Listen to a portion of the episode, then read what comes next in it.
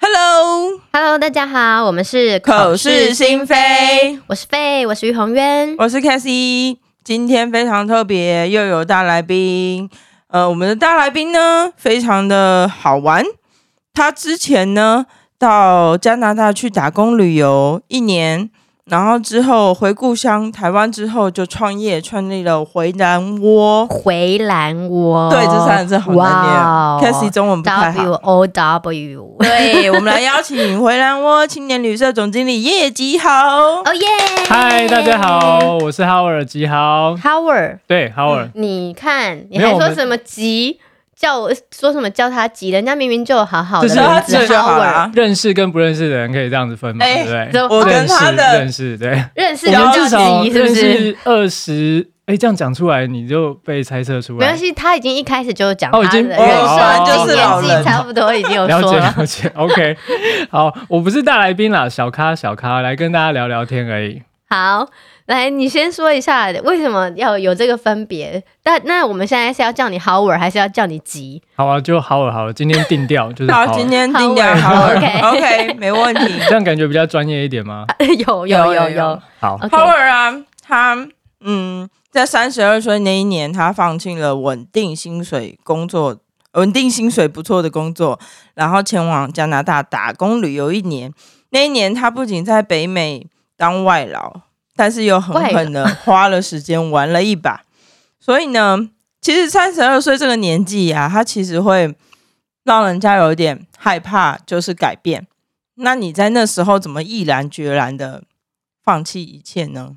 好，那个时候其实我本来是在学校单位工作，说实在，其实以长辈来讲的话，学校单位就是相对来讲很稳定，然后。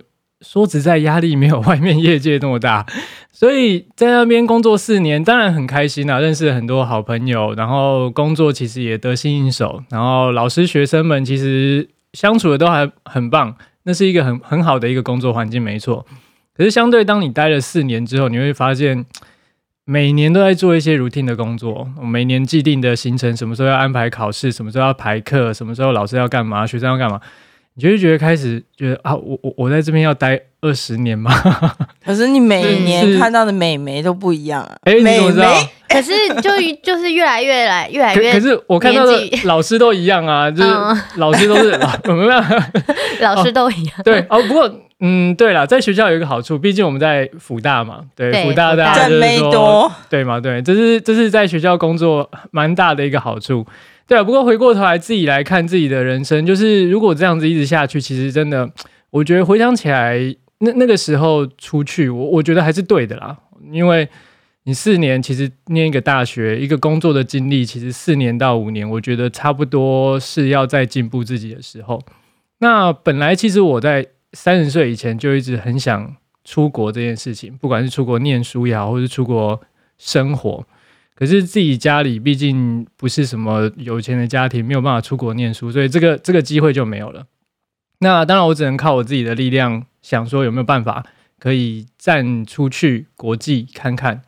那呃，三十岁之前，其实我很想去澳洲打工度假，因为他就是到三十岁，嗯，那那就是一个坎嘛，嗯。忽然间，我有一次三十一岁的时候，我忽然间觉得哇。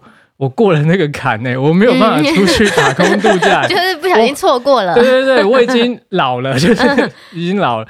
结果我后来就是因缘机会下，突然看到，哎、欸，加拿大打工度假可以申请到三十五岁，哦，只有他开放到三十五岁，所以我忽然觉得，哇，这是老天给我的第二次机会，我觉得我不能再放弃，因为。我我不想在三十五岁到三十六岁那个生日之后，然后跟自己讲，哇靠，我又没有去加拿大，我就还在还在这个工作上面，所以我那时候真的毅然决然，我就觉得好，我一定要把握这次机会。那当然那时候加拿大还有抽签呐，他大概一千个名额，嗯，那当然很幸运有有有抽到有抽到，那有抽到就是觉得不去更对不起自己啊。对，老实说那时候我抽到决定要出去，我都还没有跟家里讲。Uh. 就是我完全没有，好机车哦！你当然不能讲啊，这种事情当然是要先通通安排好了之后，对，排好了。不过我们家对于我的教育其实一直以来是支持我去做事情的啦，嗯、所以后来决定，然后跟家里面沟通，他们当然觉得放弃一个稳定的工作其实是一个可惜的事情。不过，对于要出去是这件事情，他们其实是都看得很开，是不是也算是支持？支持支持，其实是支持的。对，那同样的，因为我我觉得出国其实不只是生活啦，还要学习，当然语言的部分。嗯，可是你原本就预计去一年吗？还是说？当然。因为加拿大那时候预计就是只能开放一千，像澳洲它可以两千，最多可以待两年。可是加拿大它就是一千而已，哦、除非你要在那边找到工作。我本来想说打黑工，然后结婚生子是比较正常的程序啦，对啦。可是你要找到外国人可以跟你结婚啊，这不是那么容易的事情。我觉得打黑工可能比较容易一点。对，可是我觉得那都不是正轨啦。嗯、那当然那时候一开始出去跟家里的讨论就是我出去一年了，嗯、所以。呃，一年到，其实这其实这一年真的觉得加拿大是不错的地方。嗯，我我也想过说，真的在那边真的找一家公司，看可不可以申请到工作签留下来。可是，毕竟我觉得家里的期望还是希望回来。回来，对，嗯、所以那一年，呃，我就知道自己的期限是一年，所以我很把握在那边的每每一个时间。所以我在那边其实玩的很开心，就是。嗯我每一个月都一定会出去一趟长途的旅行，嗯，然后再加上我最后大概两个月的时间，从美东一路玩玩到美西，然后从美北一直玩玩到美的南边，就是西岸的北边一路玩到南边这样。所以那两个月其实真的还蛮快乐，过瘾啊！哎，对我本来想说爽，这样好像不太 粗俗，对，不行不行，我们要文文雅一点，是一个 很接地气的节目。好好，那就是玩的蛮爽的。对，然后把之前存的其实差不多都花完了，可是那那也是我的目的，因为我觉得每个人出去打工度假都有他的目的在。有些人去澳洲，他就是要存一桶金，他没有存到，他不回来的。嗯。可是我那时候出去，我就知道，我三十二岁，我出去存那一桶金，对我来讲意义不大。嗯，我想要的是把握我在那那那那一年的时间，嗯，可以多看这世界，或是多体验这世界。那我觉得，所所以，我我在那边，呃，我待的都在多伦多，在东岸，嗯，所以一般平常工作的时候，我每个月大概都会请五到六天的假，嗯，所以从反正东岸城市，呃，不管加拿大是不是美国的。那大概东岸的城市大概都走，然后后来一路这样子玩过去，所以我在美国、加拿大大概那一年走了快四十个城市吧。哇，对，然后我都住青年旅社，嗯，对，所以我觉得蛮好玩的。哦，这所以这跟你你想创业有关，对，其实这这跟后面，因为那个时候当然没有想到那么多啦，嗯、那个时候只是觉得啊，青年旅社其实第一个是方便。哎、欸，其实那时候是省钱，嗯哦、省钱，因为你知道出去对出去打工度假，其实嗯，哎，经济上面是要规划好的，嗯、对，毕竟没有那么多的预算，所以青年旅社相对来讲比较便宜。嗯、第二个是我很喜欢那个氛围，就是。我在同一个交易厅里面，我可以看到来自世界各地的旅人。嗯，我今天可能去尼加拉瓜瀑布，他可能去其他景点。嗯、我们在晚上的交易时间的时候，可以互相聊天。嗯，那去分享旅游资讯。嗯，甚至是如果我们都同样没有去过一个地方，我们可能就会结伴而行。那我觉得这是青年旅社很棒的一个地方。你去饭店里面住，你可能 check in 之后，你就是关在那个框框里面。嗯，你跟这个饭店里面的其他客人，或是这边甚至是员工。不会有太多的接触或相关性，可是青年旅社它会有很多的机会让你去接触，这样，嗯、所以呃，因为经济比较拮据嘛，所以住青年旅社。那另外一个青年旅社好处是它有厨房，所以、oh. 因为在国外，你知道，在美国一餐随便都是十十美元到十五美元起跳，嗯、那时候可能还比较便宜，十年前了，大概十美元起跳，那三百多块就是。我如果自己去超市买食材煮，其实可以煮的很丰盛。嗯，那所以青年旅社有这样的空间，它可以自己让你使用厨房。嗯，那同样的在使用厨房时间，也是一个交流很快乐的时间，帮大家煮饭，帮大家煮饭，这是一个一起煮饭，一起煮饭，嗯、然后可以交流。就比如说我旁边有一个。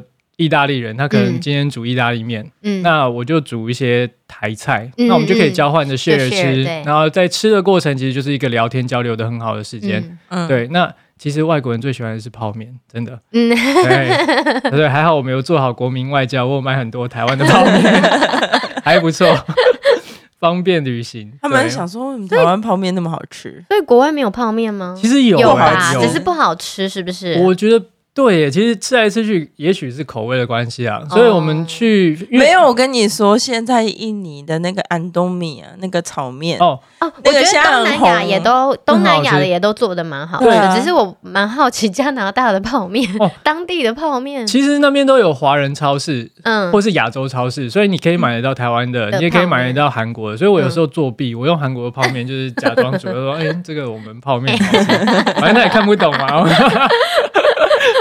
对，不过这是在国外的好玩呐、啊。那那那一年我们去住青年旅社，其实聊天就会问说你是哪里来？嗯，那我就台湾来。其实说实在，那一年真的很多人，我自己碰到，我以前都觉得这是个笑话。可是我、嗯、我发现真的在世界上，大家只知道 Thailand，不知道台湾。嗯，这是事实。对，真的。所以一直到回来，其实这件事情也是引发我后来想要创业，或是想要开青年旅社一个蛮重要的原因。对，嗯嗯嗯。嗯、哦，了解。台湾应该十年后变得很有名，Why？因为十年后啦，现在其实不是我说疫情，现在疫情 compare 你你你那时候跟现在，哦、十年后台湾现在应该很有名，因为现在的能见度应该稍微高一些。对，所以我在等疫情开放，应该会蛮多外国人会想来台湾看看。对、啊、对，对，我们我们撑住。而且你又在一个很独天得天。得天独厚的地方，对啦，花莲是好地方啦。对，我我回到那个打工度假那年，因为其实澳洲大部分大家可能知道，那边都是劳工的服务性质的工作比较多，农、嗯、场啊、工厂这些，对，对，对，所以呃，相对的，他的薪资确实是比较高一点，在澳洲。你说澳洲啊？对，澳洲跟加拿大比，对。因为因为你在工厂啊，或是农场，其实劳力活，对劳力活，那他的时薪是真的是比较高的，所以你在澳洲可以，你很容易听到人家说怎么在那边存到一百万回来的。以前呢、啊，以前在汇率比较高的时候，你在加拿大打工的时候是做什么样的工作？对，我在加拿大打工是在 Subway。哦，加拿大的 Subway，对，我在那一年爱上 Subway。我之前在台湾几乎而且不太吃，对啊，就是哎、欸，我在那边我觉得 Subway 很棒，因为你知道，就是国外 刚刚讲嘛，一餐很贵，可是你在 Subway 打工，反正你四个小时他就配你一个员工餐嘛，嗯，那你就可以自己加，有没有？就是我们最常做的就是 everything 啊，什么菜都加，加对啊，肉当然不行啊，肉老板会看不行，哦，肉不行啊，对，要低调。哦，OK，就是本来那个。鮪鱼沙拉有没有？本来是要给人家五十克，我们可能给四十五克，然后另外五克我们就啊，这样讲出来好吗？好像不太好，对，这样怪怪啊。不过没关系，那在加拿大已经过去了，已经过去了。十年前是没有，我们老板听不到这个旁边，我都不知道他还开不开，好不好？已经收掉了。华人吗？哎，对，我们老板是华人，对对，所以他他。很很会看这个啊，所以我觉得还 OK 啦。不过他对我们 其实还不错。看那五克吗？他他会看配量。Oh. 对，不过我觉得我们老板其实对我们还不错啊。然后再加上他那时候知道说我去那边就是待一年，为了就是要体验世界，所以他还蛮支持我。然后配给我的班也还蛮足够，嗯、所以我赚到的不包含我的生活生活费跟旅费，费其实都 OK。可是说实在，我没有存到钱，嗯，对，因为我我本来就一知道我不是要去存钱，存钱本来就不是我的目的，嗯、我出去就是要去玩，然后要去看这个世界，嗯、所以那个时候的薪资足够我来支持我做这样的事情，嗯，对，所以每个月一趟旅行这是必须的。然后我老板也很配合，就是我刚刚讲说，哎。我要请五天六天，他就给我请嘞。嗯，对。可是平常时间我当然时数是比较多啦，八小时是基本起跳，嗯、啊，有时候做会做十小时。可是那我想问一下哦，我突然打个岔，因为其实我是一个没有去住过青年旅社的人，嗯、我的生活经验其实蛮少的。嗯，因为我大概大学我就在，可能我就在演艺圈工作。嗯，然后我去哪里，基本上就是有去外面都是跟着剧组，然后可能剧组。租哪里的房间，我们就住哪边。嗯、所以我其实没有什么机会去到青年旅社，嗯、就从来没有去过。然后我就很快又结婚了嘛，那我都住饭店了。嗯、对不起，嗯、就是如果有出去的话，就是住饭店。然后，但是我每次在比如说韩剧啊或什么，我一直搞不太清楚青年旅社跟民宿，嗯，就是那种比较多人可以一起 share 的那个有什么差别？我来分享一下，应该是说青年旅社主要的形态啊是这样子，就是。他房间里面大部分的床位是上下铺，哦、那房间里面可能会有八到十个人，嗯，那不一定。像我们那边的话，安排是比较少，四到八个人。可是我在美国、加拿大住过最多的是三十个人一个房间，然后大家共用卫浴。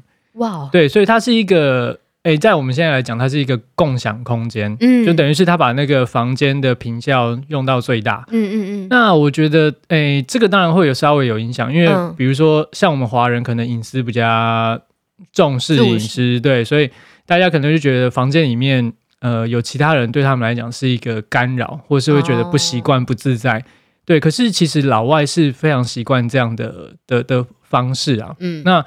当然，我那一年不是我第一次住青年旅社。其实我二十四岁的时候，我去英国的一趟自助旅行的时候，我就有住过青年旅社。嗯、说实在，我也不怕大家知道，我第一次住青年旅社其实是夹着尾巴逃跑的。嗯，我我第一次进去住青年旅社的时候是在英国呃伦敦的地方住了，然后那个青年旅社大概二十个床位，嗯、一间房间。嗯，那我跟一个学弟一起去英国嘛。嗯。我们也选择住青年旅社。晚上的时候，我们入住的第一天，我印象非常深刻。我们右手边的那个床位是一个黑人，嗯，半夜的时候就来翻我们的行李啊，然后那个他就在那边洗洗漱漱，然后我就醒了，我知道他在翻我行李哦。嗯、可是你知道那时候二十四岁，我靠，一个黑人在旁边，你知道有点害怕，你也不敢反抗，对，其实然后我就只能在那边这样床上面动来动去，这样让他知道说我醒了，嗯、然后他就他就会稍微收手，嗯、可是。你就动一下没有动的时候，然后他就开始弄。嗯、那当然还好，我们的行李其实都锁住了，其实是安全。嗯嗯，可是你知道那个心理压力是很大。还是他想找泡面？欸、泡面哦，原来啊，早知道早说嘛。然后我我就觉得那个晚上是我印象非常深刻，而且是我第一次住青年旅社，第一次就被吓到，因为谁第一次就遇到扒手，没有人遇过。对，然后。隔天早上起来的时候，我就问我学弟，因为我睡上铺，他睡下铺，我就问我学弟说：“哎、欸，你知道昨天有人在放我行李？”我他说：“哎、欸，我知道。”哎，我说：“那你怎么没有起来？”我，我不敢啊！就发现我们两个亚洲人，你知道很弱，然后在那边两个人第一次住一青年旅社都不敢反抗，所以我对青年旅社一开始的印象其实非常差，非常差。嗯、可是因为我这样听你讲，我也会害怕、欸。对对对，可是可是我必须要说，就是在后来去加拿大这一年里面，对我住过的青年旅社，我没有再被。任何扒手干扰过，我说干扰，别不要说我东西掉，完全没有、嗯、干扰，连干扰都没有。所以其实青年旅社的背包客大部分，嗯，大部分其实是都很自主的，嗯、然后彼此之间其实会互相的呃关照到。哦，比如说，因为你你你一个 share house 就是呃 share room，、嗯、那你一定会有人找进去，一定会有人玩进去。这样老外有些人出去 pub 里面喝酒。可能一点两点才回去，可是他不会回去之后，然后在那边乱闹或什么。他知道大家大部分人其实已经就寝，所以其实大家互相是很尊重的。嗯，对，所以我觉得，呃，背包客来讲的话，其实呃，如果你喜欢交朋友，嗯，如果你喜欢跟世界的旅人们接触，其实青年旅社是一个。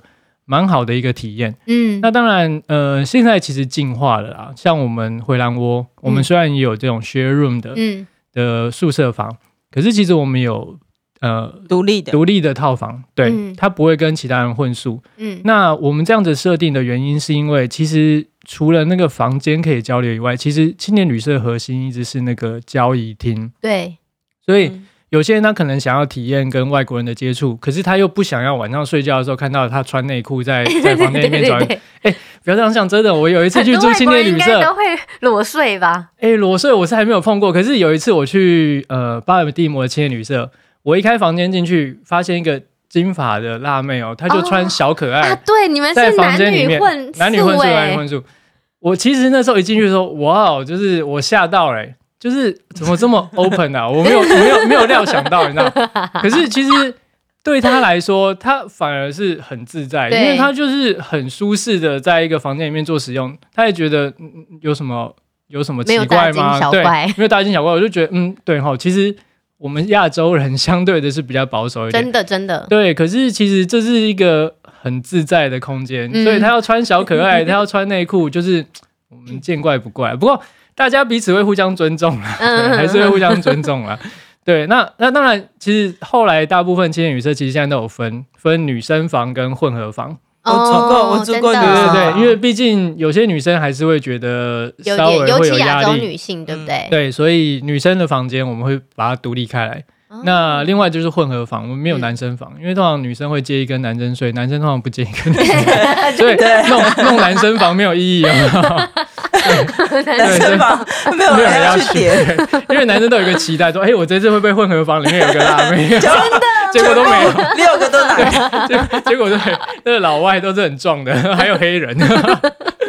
对，好，所以这是青年旅社，我觉得蛮好玩的一个一一个形态啦。所以如果下次比如说小渊要去花莲，也也许那不一定去住，你们可以先来、嗯、先来看看。嗯，啊，不过当然现在没有外国人啊，我们本来外国人的比例大概五成。因为其实有时候我跟我先生我们出去的时候，有时候会想说，住饭店其实也有点无聊。嗯，就是我们会想说，我们是不是去找一个比较不错的民宿之类的那一种，然后我们就。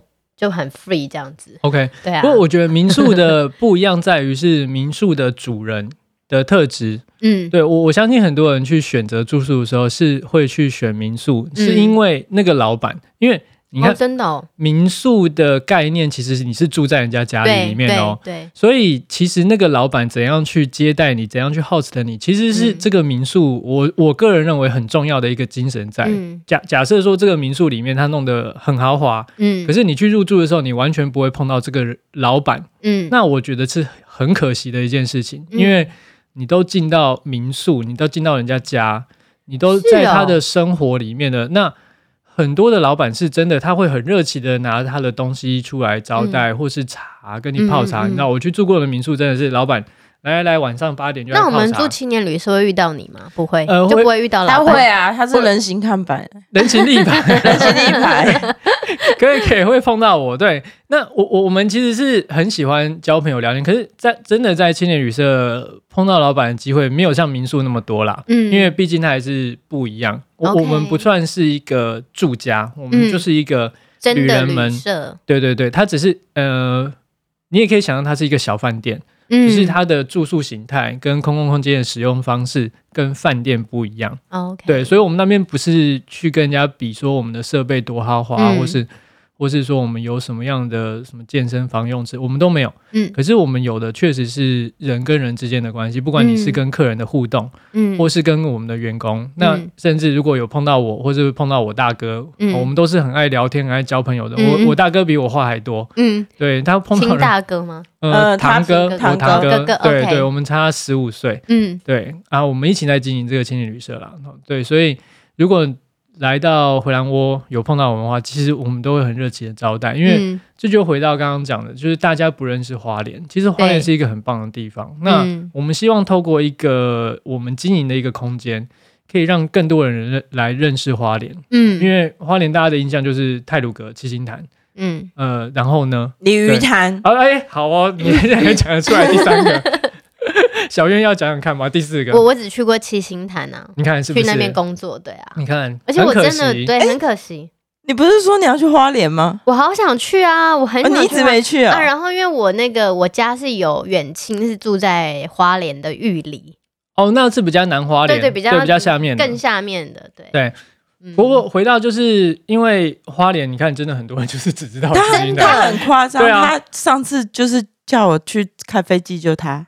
哎，来啊，来开飞机啊，轻航机。我不跟你说，我考虑了很久。来了来了，真的，其实我觉得很安全。就是你你也会开吗？我我他去试了，他试了教叫我去，教练会会带着。对，真的，对，酷哦。对，所以你们下次来，你们开始开这样，因为开轻航机的体验，哎，这样子有差题吗？我们要再开一个，没关系，我们 always 差题，没关系。体验是我们不用有任何不用不用来什么，对，没有没有，因为有教练。教练会带你飞，可是，在中间，呃，气流、天气、视觉状况允许的情况下，它可能会让你操控一阵子，也许五分钟，哦、也许十分钟的体验。哦、对，那在花莲那边，我觉得很棒，是飞行，哎、欸，就是轻航机，嗯，飞行出去之后，它从花花东纵谷出发，对，所以你可以看到整个花东纵谷平原、嗯、非常漂亮，左边是，呃，左边右边都是山脉，对。可是它如果跨过海岸山脉的话，你可以看到整个太平洋。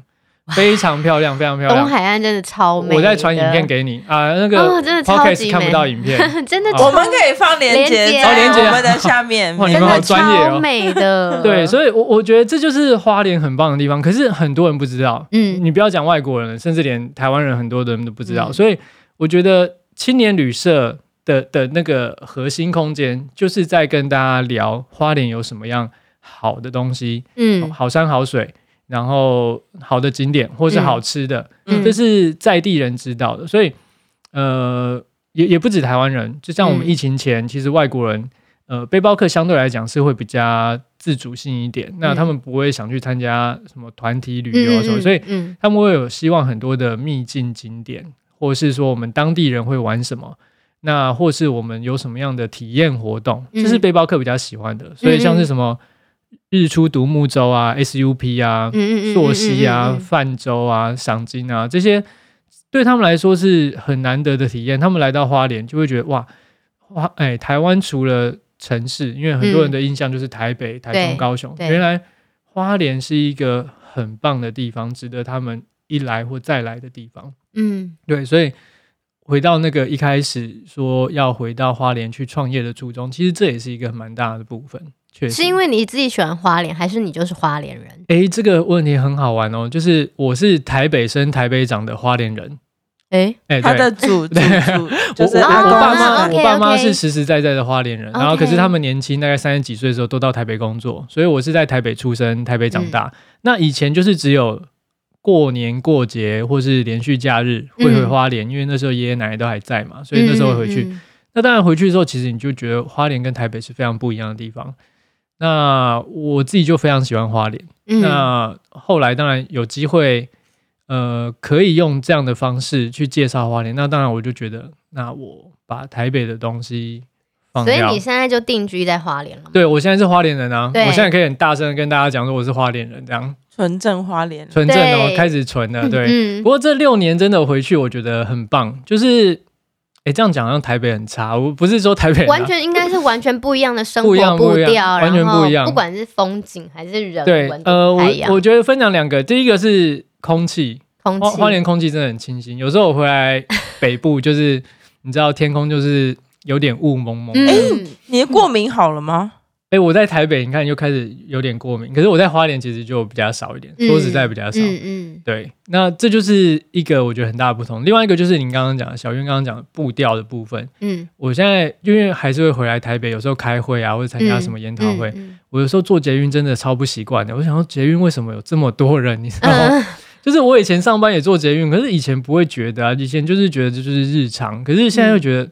怎么明明是上班时间，早上十点呢？怎么人还这么多啊？花莲的步调真的就是比较慢一点，确实比较慢一点。嗯、然后空间尺度上面也是比较舒服一点、舒适一点。嗯、所以，呃，因为创业，我回到花莲这六年，我觉得非常舒服。嗯，对，也非常真的非常喜欢花莲。嗯，对。然后就是一直在推坑啊，看有没有人要加入花莲人的行列，欢迎到花莲国来。加入花莲国的子民，我们都开玩笑说我们自己花莲要独立。所以回兰窝已经多久了？回兰窝的话就是六年，对，就是六年。二零一五年，我小孩几岁，回兰窝就几岁。哇，对对对对对。我在二零一五年生了一个孩子，然后他在 二五年生了个回兰窝。对对，不过这六年来就是其实蛮多大大小小的事情啊。那你太太有跟着一起经营吗？没有诶、欸，他其实在其他地方工作，哦、对，可是他太太是为了爱，为了爱搬去花莲，这这段不要剪掉，这段留给他听。这段不能剪掉，为了爱，对，为了爱很好，对，好。对，因为他他其实是桃园人啊，然后我们、哦、我们每个月当然会回桃园，对，那当然他真的是为了爱，对，对，跟我一起到花莲工作，那我我觉得当然他他也很喜喜欢花莲啊，不然不可能一直、嗯、一直待得住，他喜欢你比喜欢花莲多。好好，这一段也帮我保留着。我一直帮你塞塞好。小孩呢？小孩，你说他在别的地方工作，意思是什么？是呃，他在其他的饭店工作。哦，OK OK，对对对。但是还在花莲嘛？还在花莲，在花莲。对，所以就是也是因为花莲这个好山好水好环境啊，那让我们觉得嗯，可以培养一个小孩。对，对，可以培养一个小孩。对对对，如果在台北的话，我可能就觉得，嗯，在思考这样子。哎，等一下，等一下，等一下，原来如此。等一下，啊，这个你们直接录到下一集。没有，这是下一集，没关系，没关系啊。就是我们现在先，我们现在先就是稍微预告一下，我们下一集会讨论。不跟你讲，我不想讲我小孩，下一集再听。好好笑。我们等下等下，我们现在进进入到第一题啦。第一我们他好像都回答对对对，真的假的？因为你大概都有稍微带过。哎，我比较想知道，今天这一集超乱，就是像那个若英文不太流利的人啊。是不是需要先提升一下自己的英文能力，然后？哦，我们现在在讲打工度假，打工度假，我们要回来。哦，对，好，我我分享一下，大家都会觉得说出国其实压力很大，就是一定要语语言好像要多强，然后才能出去。说实在，我出去打工度假这一年，我碰到很多人，其实语言能力其实并没有到那么理想。嗯，可是基本的听跟说，其实包含我自己也是，我我自己出去之前，大家有先去有先去加强一下，可是。我自己听跟说是比较 OK 的，所以我那时候出去的时候其实就是这样的。嗯、那可是说实在的，我的文法上面没有那么强。嗯嗯嗯。我我的沟通上面 OK，有时候我就用不对的文法跟老外沟通。可是我必须要跟大家说，这是我们华人会有的压力。我我我我出去之后才发现，真的是华人或是台湾的教育给我们的一个一一个一个限制。嗯，就是大家觉得我不对，我就不讲。不讲就不会错。对，我一我们一定要讲对的，就是我们才有。好像我我 一定要面子，完全百分之百，我才能去跟人家沟通。可是其实并不是，因为老外他也知道你不是用英文母语长大的长大的小孩。就像他来学中文，他跟你讲一个很奇怪的腔调，你多多少少其实可以听得到，你也会，你你你也会去跟他沟通，嗯，你也不会笑他说，哎、欸，你怎么讲这样，然后求求这样，不会，所以相对的，其实老外他们看我们，其实也是这样子啊，所以我觉得重点是于敢讲，嗯，敢讲这个事情是。是一定要跨出的第一步。嗯，那你的好跟坏，那个是我觉得那是其次，但是你不能说连太夸张。对对对，还是要基本，你 至少会点餐，不然你会饿到。嗯嗯、对，所以我觉得英文其实并不是一定要的条件，所以我我觉得必须要。就是英文好，不是一定、啊。对啊，英文好。那另外一个是我我们把外国想的太太外国了，好像英文只只是他们单一的语言，其实。嗯必须要讲，现在到世界各地啊，在疫情前到世界各地，其实你都可以看到华文的资讯。嗯嗯，真的，因为、嗯、因为现在华人太多了，真的太多。我在加拿大有 Chinatown，我在我在 Vancouver 有 Chinatown，我在 New York 有 Chinatown。其实你在北美的各个城市都有 Chinatown。对啊，所以你你都可以在舒适的地方。可是因为你去的都是文明的地方啊，你看像我去的都到处都是。你知道、哦？对啊，可是你看哦，你去的地方、啊，奇怪的，你你用奇怪的地方，可是你就算跟他讲英文，他如果真的不会，他也是很热心的，会去跟你凑出几句。对对对对对对，对，所以所以我就说，只要你敢讲敢问，其实就有机会可以达到沟通的目的嘛。因为沟通其实并不是一定要你正确，沟通的目的是要你知道对方要干嘛。嗯，就像我们那边有有时候会有外国客人，我我我印象很深刻啊，接待过一个。日本的老爷爷，他的英文其实不太好哦，他也不会讲中文。嗯，那他八十六岁，他一个人来花莲玩，他就是要住青年旅社，他就是要住背包床位，他不要住套房。他说他要跟其他的人聊天。嗯，呃，我心想，你英文也不太 OK 啊，你要聊什么？他就用比手画脚的，然后用写的。嗯，然后我们反正他在我们那边住五天，很很好玩，老贝贝，然后他就会跟我们的柜台聊天嘛，因为。相对的，我们柜台有一个人会日文，然后再加上日本跟台湾，嗯、至少华文他写汉字，对，还可以稍微猜得到，得到对。嗯、所以那五天下来，其实他跟我们柜台都不错。对，然后他他有一天就来啊，他就是要 check out 啦，然后跟我们讲说，哎，小新，一绪にいいですか？嗯，哦，我想说，好像想讲什么？照片？对对对，我我不会日文，我不会日文。然后对，他我听不懂啊，然后他就跟我比那个相机，然后要拍照这个手势，哎。 哦，要照相嘛？那我就知道啦。嗯、所以其实我觉得肢体也是一个沟通。对对对，我八十六岁也要这样，是不是？是。对。那你要住混合房还是混合？想要看小鲜肉就讲。对呀。我八十六岁看鲜肉也是一个享受，多多看一个赚一个嘛，对对啊。谁谁知道可以看多久？对啊，所以我觉得。诶、欸，语语言的部分，当然我觉得勇气啊，就是只要你要敢讲，那只要敢讲，其实就有沟通的可能性。嗯、那老外其实很友善，就是嗯，有时候我们甚至不用主动的去提出问题。我我我们其实之前的印象，其实有时候都会觉得老外比较冷漠一点。嗯，可是其实说实在，那一年啊，我常常有时候那时候哦，智慧型手机都还不是那么发达，十十一年前、十年前，所以有时候我们那时候还用三的时候用旅游书，哦，那时候还会拿旅游书或者拿一些地图。嗯，其实老外看到你在拿地图，他们会很热心的过来说你要不要协助，你要不要帮？当然这个习惯后来影响到我在花莲啊，我现在看到外国人，我都会主动上前去问说。他们要不要协助？嗯，可是他们都相信手机，不相信我。因 为现在哎，手机太发达了，你知道吗？我现在在路上看到找路的那个手机找路的，我也是会问他，你需不需要帮忙？对啊，对啊，对啊，因为我觉得这就是，因为其实有时候手机不是一个。因为你没有办法去定位说你现在面对到底是朝北还是朝南，啊、然后他们就会一直在同一个巷子绕。对对对，可是我我觉得那是不一样了，那是人情味的感觉。嗯，他当然还是可以相信他的手机，可是你去跟他聊天或是跟他询问说他要不要帮助这个过程，嗯、其实对他来讲，对他会觉得花莲或是台湾其实是一个好地方。就像我那时候只身在外的时候，我也觉得。对啊，他们会主动询问我。其实那个地方并没有那么恐怖。这个真的有点打破我的印象，因为我们一直以来既定的亚洲人的既定印象就是台，尤其台湾人都会觉得自己才是最有人情味的地方，嗯嗯、然后会觉得说老外在国外是不是比较呃嗯、呃，他们比较冷漠啊？哦，我等一下，等一下，嗯、这一定要打岔。嗯，法国人真的很冷漠，哦、真的是啊。我去法国旅，我去巴黎旅行的时候啊，我。我就是我那时候就是带了一本旅游书，然后自己就到处走，然后我是一个很自在的人，嗯，然后我一天可以遇到十组以上来问我什么东西在哪里的人，嗯，的华人或者是韩国人，我以为法国人问你说什么东西，因为他们去念法国人，没有人理他们。哦，因为法国人不听英文的。啊，也是，然后然后我就我在罗浮宫，然后就遇到好多就是迷路的。中国人，嗯嗯，韩国人、日本人，然后他们就觉得说，哦，你好像很厉害，你带了一本旅游书，你很自在，然后就全部来问我，嗯，然后我就可以在一天遇到十组以上来问我说路怎么走，所以，所以你看起来就是想说，还是因为你也是亚洲面孔，所以他们就来问你。我觉得可能是因为我是一个人，然后我又是一个亚洲面孔，然后又是一个女生，然后长得又不是很。有害的样子，然后他就来说：“你知不知道这个怎么走？”然后我有一次就是有一个女生要去巴黎大剧院，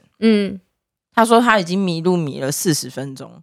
我说：“好吧，我带你去。”我就带她去了，嗯，因为我可能因为我个人对于方位蛮准的，嗯，然后所以我就会带他们去，但是但不是每个人都那么好。真的去过巴黎，巴、欸、巴黎真的超冷漠。可是你你刚刚讲法文的那个啊，我因为加拿大有一个区块叫做法语区，对对对对对，就是蒙特罗跟魁北克那边。嗯、那我我们也有去，那那时候其实很好玩哦，就是你去蒙特罗那边，大家都讲法语，可是诶、欸，大家会跟你讲说，诶、欸，他们很讨厌多伦多人，就是加拿大人讲英文的加拿大人，因为他们本来想独立嘛，没有办法独立。嗯嗯、OK，所以如果是外国人跟他讲英文。他会不喜欢他，他会不跟他讲话。嗯，可是他看到华人面孔跟他讲英文，他们会超热情的用英文来回复。你们是第三者，对对对对 对，我们跟你们是不是只有第三者？对，这就是我觉得很好玩的。然后对，然后因为他们会问说我们从哪里来嘛，就是说多伦多，他们就哎北北就是烂烂地方这样。然后对魁北克跟那个真的好美哦，对，真的，他那边真的超漂亮。可是他们对于就是民族文化，对对对，他们觉得他们是一个独立的一个一个一个区块，就像西班牙巴塞隆那，所以就觉得哎很好玩。就是讲法语的人，他们有一个很很自自豪的一个一个那个心态，对。对。不过我觉得这都是我们的既定印象，对。对，这真的很好玩。就像我有一次一样去巴尔的摩，就是。哎，青年旅社刚好他那个巴尔的摩青年旅社在黑人区，因为因为相对来讲比较便宜。嗯，那可是可是到底会不会很危险啊？呃，我订的时候我也不知道他在黑人区，说实在，然后再加上巴尔的摩那边不是就是比较治安是稍微比较不好的，然后再加上我那一天去我就是要看棒球，因为那时候陈伟英还在巴尔的摩，我就是专门要去看棒球。那你知道棒球打完，然后都已经十点了，我那天就是打到十点。多，然后走在街上回去，就是要穿越那个黑人区。嗯、其实我那时候其实自己心里是有压力的，嗯、就是因为我们的既定印象就是黑人区很恐怖，然后黑人对，嗯、然后我有一个小小的小黄在那边，然后我就觉得很怕被劫，嗯、所以我们其实在自己都有船，就是打工度假。对，我们口袋里面要放一百块的美金，嗯，就是以防就抢劫的时候有的抢。对对对对对，是真的。就是如果真的有来抢你，你一百块就给他，就是过路费。嗯。嗯然后那天好死不死，我走路回去的时候，我穿着整身的球衣嘛，嗯、然后就走路回去的时候，真的有一个黑人，就对着我而来，嗯、然后他真的就这样，嘿，yo man，这样，嗯、我答，我靠，我那时候其实真的超紧张的，然后我整个心里就在想，我靠，他要劫打劫吗？他要抢劫吗？劫财还劫色，是不会劫色，对，可能性。我我手袋呃口口袋已经手已经放在口袋里面，我想说他如果讲出来，我我钱就要给他了。嗯、说实在，嗯、结果。他只要问说今天球赛赢还输，然后我说，欸，因为那天打打球赢了嘛，然后他还笑得很灿烂，然后你知道黑人，然后晚上暗暗，然后露出那个白白的牙齿，我那个笑容，就觉得 哦，对我说刚刚干嘛想那么多？小人之心度君子，对，就是就是就是我们都会用那个既定印象，就想说哦，黑人很恐怖，黑人区很危险。那我们要保护自己的安全，这是正确的啦，就不要去涉险。可是有时候这个真的是我们把我们自己的观念。限制住了，对。对，确实是这样。所以我觉得，哎，等下我跟你们讲一件事情。好，就我有一次去南非出差啊，嗯，然后我客人就接我，然后要从南非德尔本机场，然后到他的工厂，嗯，然后我们就开高速公路，然后有一段高速公路就超烂的，那个路也是烂的，然后旁边都是 烂掉的房，就是很很很破旧的房子。然后我我的客人就加速哦，他就在那一段大概开到一百二到一百五之间。然后他就很冷静的跟我们说，这一段是抢劫区，哦、就是如果你的车一停下来的话，哦、你就会被打劫。哦，好可怕！而且那一段路没有路灯，你有没有？哦、你没有看过？他们只要那个电影吧，他们只要东西呀、啊，就是就是工程车来了，嗯、全部被打劫光。嗯，嗯嗯，所以那一段路没有修，也没有路灯，然后什么都没有，嗯、好恐怖哦！对，超级可怕的。可是我我有一个。长辈就是反正认识的一个长辈，嗯、他说他之前在南非经商，嗯，他说他们真的身上都直接配枪，哎，对啊，对对店里面都要配枪。他说他们的店真的会被抢，好恐怖、哦，真的。我会想说，他我以为的南非是那个，嗯、就是没有，他们还有还是有黑人区，而且他们的黑人区跟白人区就是会有那个高墙，建好那个高墙，然后旁边都是那个呃警卫，嗯，然后就是防止那个就是。你可以选择安全一点的地方去，没办法，好恐怖。不过这也是一个体验啊，对，这是一个体验，好恐怖哦！你刚那个画面就让我想到那个《血钻石》那部电影，他们不是也是开车经过一个地方就直接被打架，好恐怖哦！就是那样子啊。而且他说那一段路啊，千万不要晚上开过去，太可怕了吧？他们就会有人，然后就出现在路中间，然后就把你车停下来。对，就是真的要抢劫啊！你你也避不了，对啊。那那你要给他抢什么？不能给他一百块，没有，所以我们都没办法。那我那个可能不是一百块，那个车子轮胎都被拿走了。他可能想要问你足球赢还输啊？好了，我不想要赌这个。对，哎呦，我们又岔题了。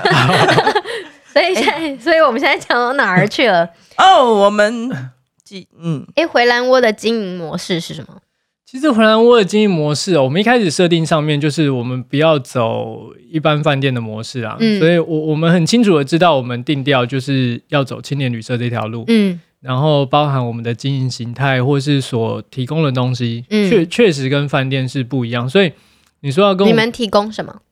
呃，举例好了，我们在疫情前，其实我们提供早餐。嗯，那大家想的饭店早餐的概念，你可能是觉得是自助式，是 buffet，很多菜给你自己选。嗯，不好意思，我们那边的早餐是要自己 DIY。我们提供生的蛋，OK，有 cheese，有火腿，有吐司面包，有果酱。嗯，然后提供材料，材料对。那这在青年旅社来讲，对于背包客来说，这是非常棒而且非常普遍的一件事情哦。因为相对台湾的背包客栈提供早餐的其实不多，嗯，甚至很多的青年旅社都把厨房已经 cancel 掉了，因为相对的这个空间，其实它可以有更多的利用。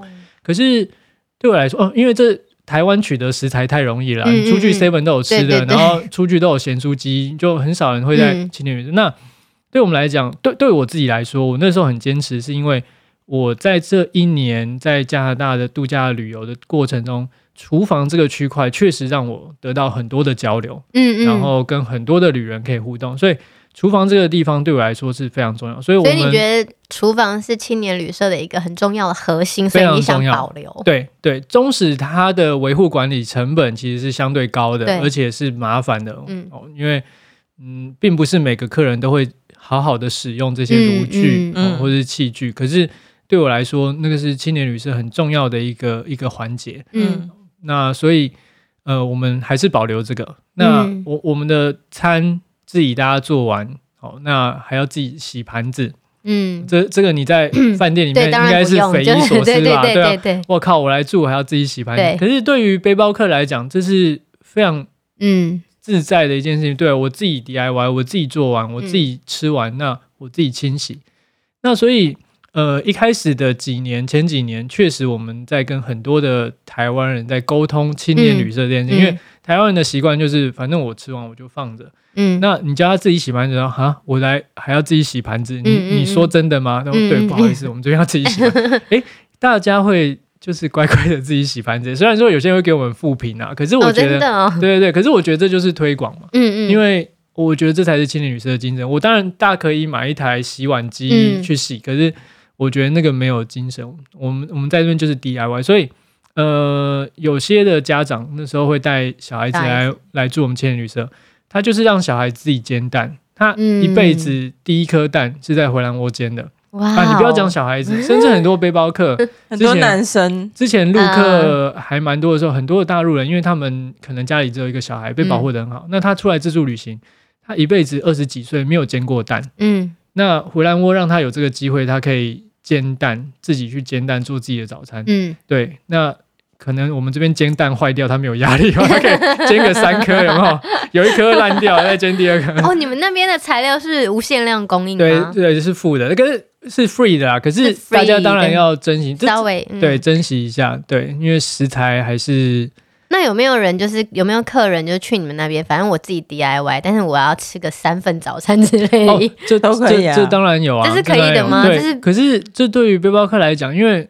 就就我讲了，我自己当背包客的时候，其实预算是稍微比较拮据一点。对，嗯、那如果你有提供早餐，那很多的背包客，就像我之前，我可能会早餐多吃一点。嗯嗯。嗯那中间可能出去走什么比较不会饿，所以在我们那边来讲，你要弄三片吐司、四片吐司煎三个蛋，就是你自己处理。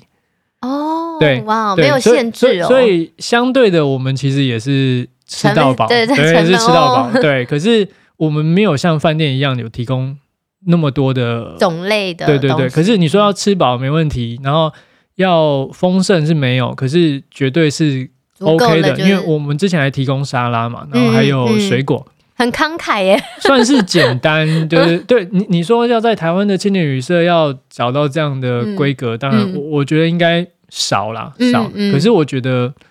呃，我自己当背包客，我知道那个的感觉是、嗯、是好的，嗯嗯，对。那当然，因为现在疫情的关系，我们是先暂停的，嗯、因为我们要减少交呃人人的接触，对，因为我们那边没有办法管制大家一定戴口罩，对。对，所以我们目前是先暂停，嗯，对。那等疫情恢复，我们会把这个部分再讨论，看把它怎么恢复回来。哎、嗯，那现在疫情的状况下，你们那边的呃背包客是需要在公共公众区域还是要戴口罩嘛？就是配合政府的规定。呃、是是是，OK，, okay 对对，这个我们是都配合政府的规定。那我们的工作人员是一定都要戴的啦，嗯、这是这是一定的。那客人的部分，只要他在二楼的交易厅的话，我们都会，如果他没有戴，我们一。一个房间里面那么多多个人，那进、哦、到房间那当然没办法。对，进、到房间确实你会跟其他的。他们现在实名制啊。对啊对对，嗯、我们现在入住都要。